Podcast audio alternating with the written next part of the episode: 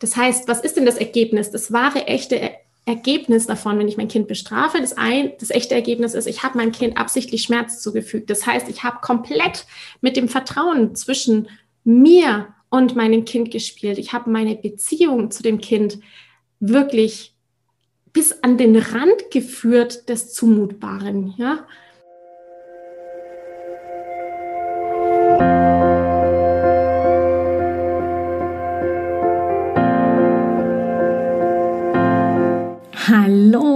Herzlich willkommen bei Loslassen und gemeinsam wachsen, deinem Podcast rund um bewusste und bedingungslose Elternschaft. Mein Name ist Manuela Festel, ich bin Mama, Mutmacherin und vor allem Mentorin für achtsame Kommunikation und gewaltfreie Konfliktlösung mit Kindern. Und genau darum geht es auch hier in diesem Podcast. Ich zeige dir, wie du deinen Weg in eine bewusste, authentische und bedingungslose Elternschaft findest und Konflikte schließlich mit deinem Kind achtsam, respektvoll und gewaltfrei lösen kannst. Ganz ohne Schimpfen und Bestrafen. Bist du bereit? Na, dann lass uns loslegen. Einer der vielen Gründe, die Mamas auffällt, ihre Kommunikation zu verändern, sind die klassischen Wenn-Dann-Sätze. Die Momente, in denen wir mit wenn dann bestrafen, mit wenn dann bedrohen, weil wir in verschiedensten Situationen, in verschiedensten Konflikten des Alltags einfach total hilflos sind. In dieser Podcast-Episode nehme ich dich mit zu dem großen Gebiet der Bestrafung und ich zeige dir Lösungsmöglichkeiten, was du konkret tun kannst, außer diesen Wenn-Dann-Sätzen, diesen alten Sprachmustern, die wirklich in den Papierkorb geschmissen werden dürfen, tun kannst. Viel Spaß bei dieser Podcast-Episode, die wirklich, wirklich ganz wichtig ist und dir mit Sicherheit den ein oder anderen wichtigen Impuls bringt, mit mehr Ruhe und mit mehr Entspannung und mit mehr Klarheit in den nächsten stressigen Moment, in den nächsten herausfordernden Konflikt zu gehen. Ich würde vorschlagen, wir starten direkt los. Viel Spaß dabei. Mit der Bestrafung da kann ich euch schon sagen, das ist etwas, was euch wahrscheinlich gar nicht im Sprachgebrauch so arg bewusst ist. Wir haben tatsächlich in uns drinnen, meistens unterbewusst, verschiedenste Sprachmuster. Ja? Und diese Sprachmuster, die haben wir schön übernommen von unseren Eltern und von unseren Menschen, die uns in unser Leben hinein begleitet haben und die es auch wirklich gut gemeint haben. Ja, das ist schon mal das Erste. Es geht hier gar nicht darum, im großen Zeigefinger irgendwie zu stehen und zu sagen, die haben hier alles falsch gemacht und äh, richtig und falsch gleich mal zu werten und bewerten. Äh, sondern es geht darum, die Erkenntnisse, die wir haben und hatten in den letzten Jahren und Jahrzehnten, einfach zu nutzen und in eine Veränderung hineinzugehen und zu schauen, hm, ist das denn mit der Strafe eigentlich so besonders gut oder ist das eher nicht so der Brüller? Und wenn ihr hier bei mir seid und ihr auf der Suche seid nach einem achtsamen und respekt- und liebevollen Miteinander, das heißt einer Haltung, ja, Respekt zu zeigen, ist eine kommunikative Haltung. Auch dazu werde ich euch die Tage einen sehr schönen Artikel zeigen und vorstellen, denn Respekt ist tatsächlich eine Haltung und die kann ich kommunikativ üben. Und wenn es so ist, dass ihr bei mir seid, dann wollt ihr ja wahrscheinlich auch weg von diesem Thema Bestrafung. Jetzt, was ist denn eigentlich eine Strafe? Warum bestrafen wir eigentlich?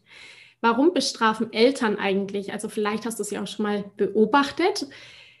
Die Strafe grundsätzlich ist etwas, was ein Machtgefälle mit sich bringt. Das heißt, ich habe da einen, der Macht hat über einen anderen. Und in diesem Machtgefälle kann ich mit dieser Methode der Bestrafung arbeiten. Es gibt verschiedene Formen von Bestrafung. Es gibt natürlich die harte körperliche Bestrafung und gemäßigtere körperliche Strafe. Das heißt natürlich einmal tatsächlich die physische Gewalt, die harte physische Gewalt, aber auch das an dem Kind zerren oder beim Zähneputzen, das ist was, was ich ganz viel von euch bekommen habe.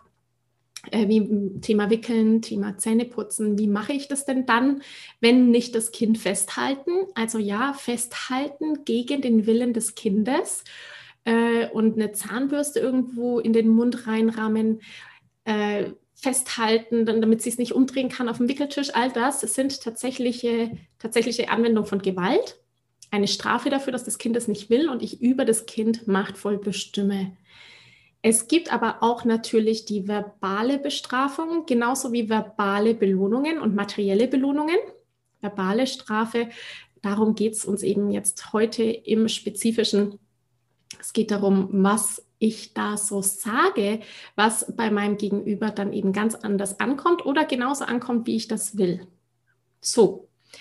Ein Klassiker bei der Bestrafung sind natürlich die ganz typischen, wenn du jetzt nicht dann Sätze. Und was mache ich denn mit diesen, wenn du jetzt nicht dann Sätzen eigentlich? Warum, warum sage ich die denn eigentlich? Was passiert denn da? Warum komme ich denn überhaupt in diesen Moment hinein, in den ich gar nicht hinein will? Nämlich, dass ich mein Kind irgendwie so eine Drohung ausspreche. Ich nehme dafür mal ein Beispiel. Du siehst, ähm, wie ha, ich hatte es gerade beim, bei meinem Mentoring äh, gemeinsam wachsen QA, das ein, ein, schönes Beispiel ist, äh, wenn Kinder sagen, Mama, du bist blöd. Ja, wir nehmen jetzt mal einfach nur diese Situation, ungeachtet dem Alter des Kindes, ungeachtet der Tatsache, wie Sprachentwicklung entsteht ungeachtet der Tatsache, was da eben so alles drumherum ist, was wichtig ist zu wissen für diesen Satz, Mama, du bist blöd. Ich höre ein Mama, du bist blöd. Das heißt, ich nehme über meine, meine Ohren und vielleicht auch über meine Augen eine bestimmte Botschaft meines Kindes wahr. Also ich höre da was und ich sehe da was. Vielleicht sehe ich, wie mein Kind irgendwie grimmig schaut. Ja, all das, was ich da sehe, ist ja Kommunikation. Wir können gar nicht anders, als über unsere Körperhaltung und über unsere Sprache zu kommunizieren. Ich nehme das also wahr. Und in dem Moment, wo ich das wahrnehme, passiert was in meinem Körper, nämlich ich verbinde mit, diesen, mit dieser Wahrnehmung, mit dem, was ich sehe, höre, rieche, fühle, ja, mit meinen Tastsinnen, entstehen Gedanken. Es entstehen immer Gedanken. Ja, du kannst gar nicht anders, als nicht zu denken. Es sind Gedanken da. Und diese Gedanken, die da da sind, sind natürlich auch Erfahrungen oder Schmerzen, die in deinem Unterbewusstsein sind. Da kommst du jetzt so aktiv gar nicht ran. Aber diese Gedanken, die du hast, wie zum Beispiel, oh, so ein freches Kind oder boah, jetzt provoziert mich das Kind schon wieder oder ähm, was fällt diesem Kind ein, mich blöde Mama zu nennen? Ich opfere mich den ganzen Tag auf und mache tausend Sachen und dann das, ja. Ähm, das macht was mit mir, denn wenn ich diese Gedanken habe, die da erstmal kritisch bewertend, verurteilend sind, dann entstehen bei mir, ob ich das will oder nicht, Gefühle. Ja, ich bin wütend. Mit meinen Gedanken entsteht also die Wut. Wenn ich wütend bin und in meinem Körper, und das kann ich nicht bremsen, entstehen Hormone, es entsteht ein ganzer Kreislauf.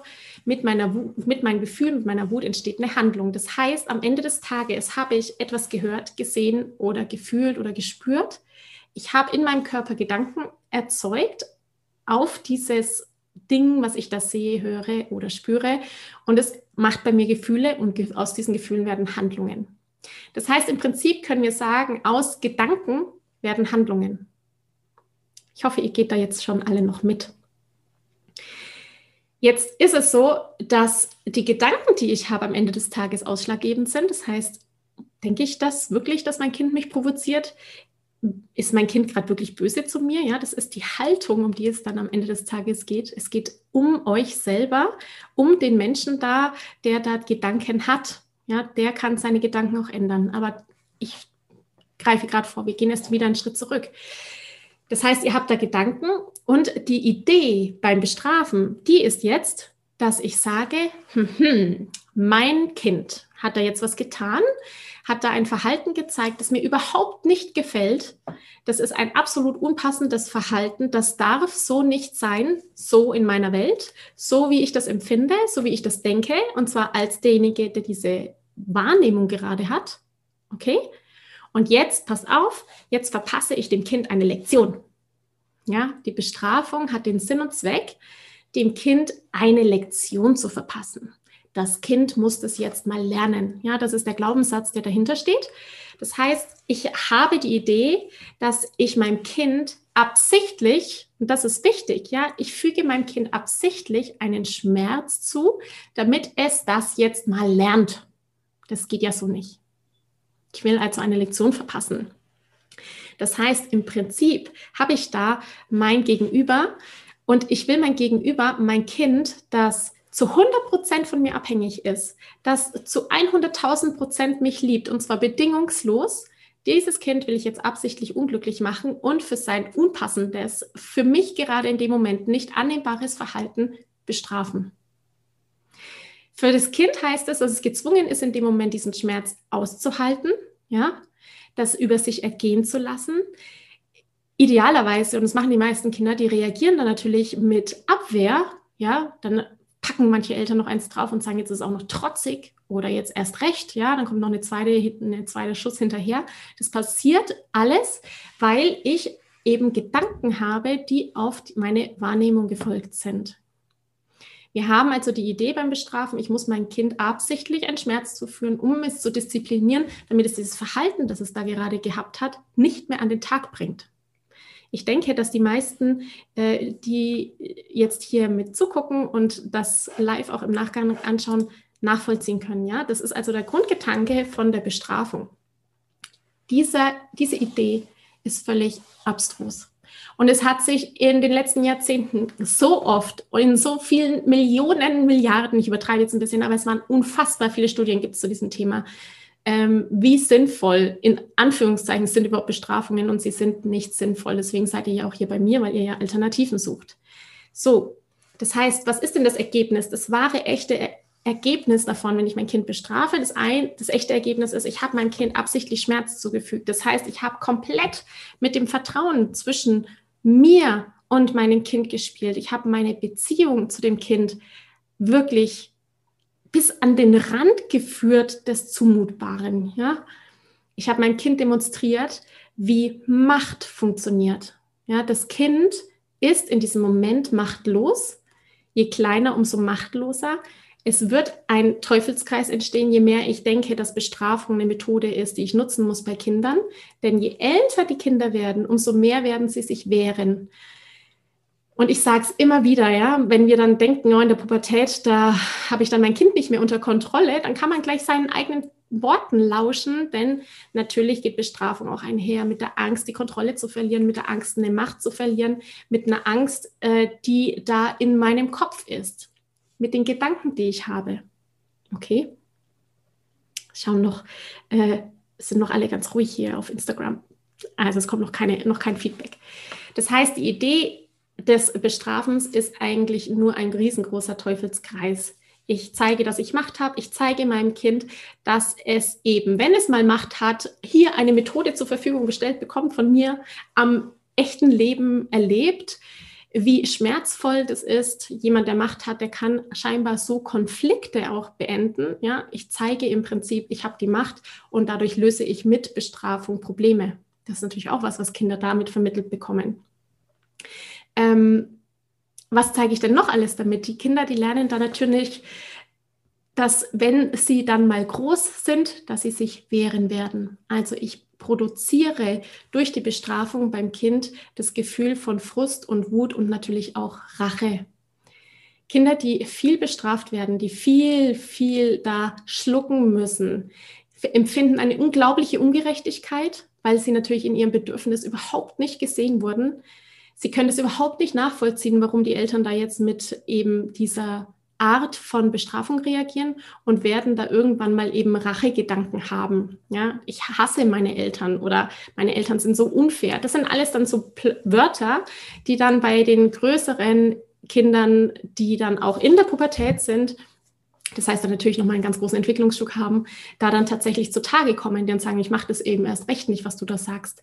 Das heißt, je mehr Kinder in ihrer Kindheit mit Erziehungsmethoden in Kontakt gekommen sind umso mehr werden die dann, wenn sie mehr Macht haben, wenn sie älter werden, wenn sie größer werden, wenn sie auch eben körperlich mehr Macht haben, ja, zum Beispiel Jungs, die dann plötzlich größer sind als die Mama, äh, die lassen sich dann da das dann nicht mehr gefallen, ja, und dann kommt es da zu viel größeren Eltern-Kind-Konflikten und natürlich auch zu einer ähm, ja, schwierigeren Beziehung, Eltern-Kind-Beziehung, die sich da dann eben über die Jahre hin entwickelt. So, ähm, ja, die Frage ist jetzt also, was könnt ihr da stattdessen tun? Ja, das ist die, die große Frage, Die große Antwort ist, ist auf Strafen zu verzichten. Ja, ihr müsst es überhaupt nicht machen. Ihr seid hier bei mir, ihr wollt wissen, wie achtsame, respektvolle Kommunikation funktioniert und genau das setzt es an. Das heißt, achtsame und respektvolle Kommunikation fängt an bei dem Wort achtsam und Respekt. So, was ist Respekt für mich? Was ist Achtsamkeit für mich? Wie ist denn ein respektvoller Umgang, den ich mir da so wünsche als Mama und dem ich meinem Kind vielleicht auch als Wert oder als Haltung beibringen möchte? Und dann stelle ich fest, aha, wie wäre das denn für mich, wenn jemand so mit mir umgeht? Finde ich denn das eigentlich respektvoll, wenn jemand da so zu mir äh, sagt, so jetzt gehst du in dein Zimmer oder wenn du dich jetzt nicht anziehst, das war ja auch das Beispiel hier, das ich gebracht hatte und auch für rege Diskussion gesorgt hat, wenn du dich nicht anziehst, dann bleibst du immer allein zu Hause. Ja, was macht das mit mir? Ist das ein respektvoller Umgang?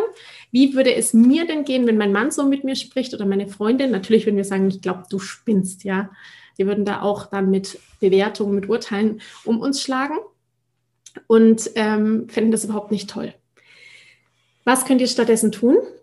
Der erste wichtige Aspekt ist, dass ihr euch darauf fokussiert. Nummer eins, was ist in dir los?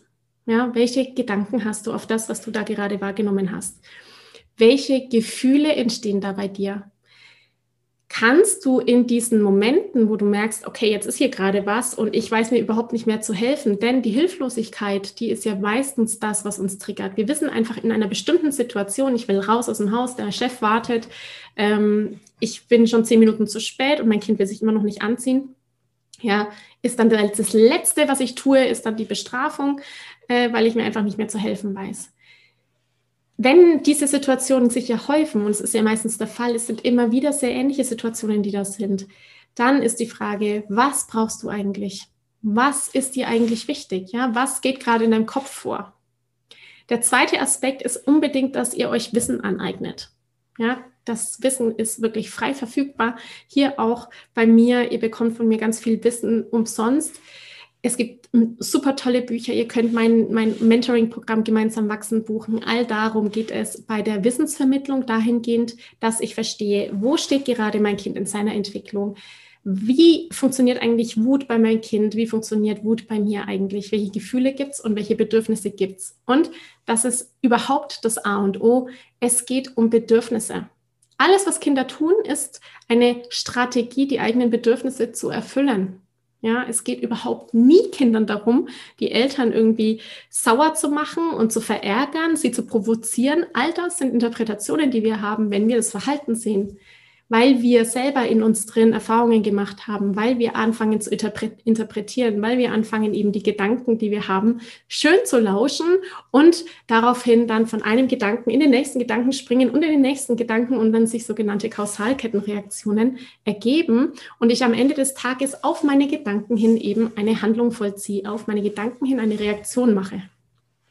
Also, statt wie bekomme ich mein Kind dazu, dass es das tut, was ich will, nämlich, dass es gehorcht, wenn das bei dir der Fall ist? Spür mal in dich rein. Möchtest du, dass dein Kind einfach das tut, was du sagst? Dann geht es um Gehorsam. Ja, dann möchtest du, dass es einfach funktioniert. Und wenn wir, ich kenne das auch, ich will auch, dass meine Kinder manchmal funktionieren, dass sie bitte einfach das machen, was ich ihnen sage, dass das jetzt einfach leicht ist. Und dann stelle ich fest, ich möchte, dass es leicht ist. Ja, ich habe da selber ein Bedürfnis, das ich gerade erfüllen möchte. Ich habe da selber was, was in mir drin steckt. Und dann kann ich mich auch wieder liebevoll mir zuwenden und ich kann mich auch liebevoll meinen Kindern zuwenden.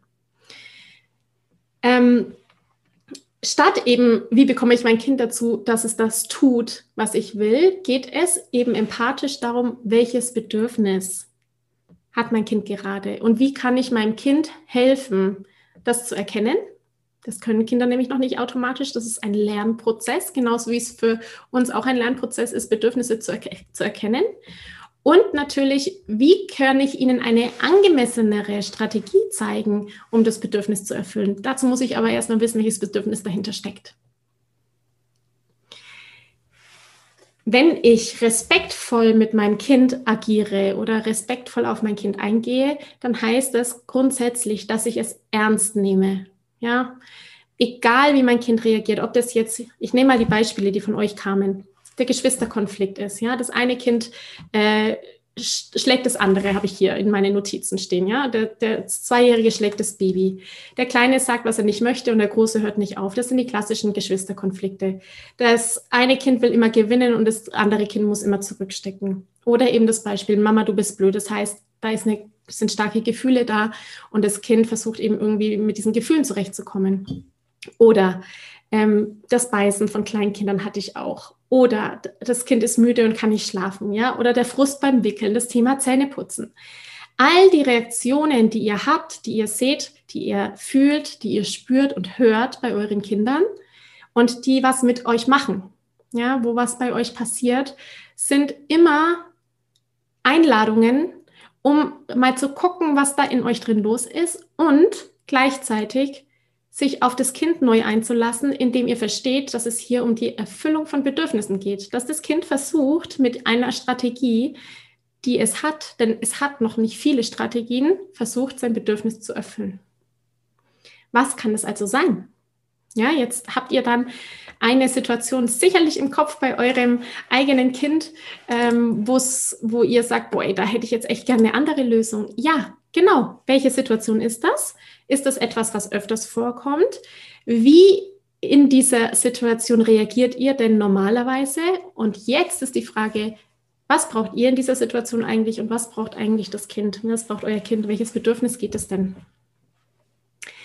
Wenn ich das dann weiß, dann kann ich natürlich, erstens nehme ich mein Kind ernst, das heißt, ich zeige meinem Kind Respekt für das, was es gerade hat, für das, was gerade ist. Und zweitens, wenn ich das weiß, das ist Übungssache, ihr Lieben. Das ist einfach nur Übungssache. Es ist absolutes Üben. Jeden Tag, jeden Eltern-Kind-Konflikt, den ihr habt, immer wieder üben und spüren, worum geht es eigentlich, was brauche ich eigentlich, welche Gedanken habe ich.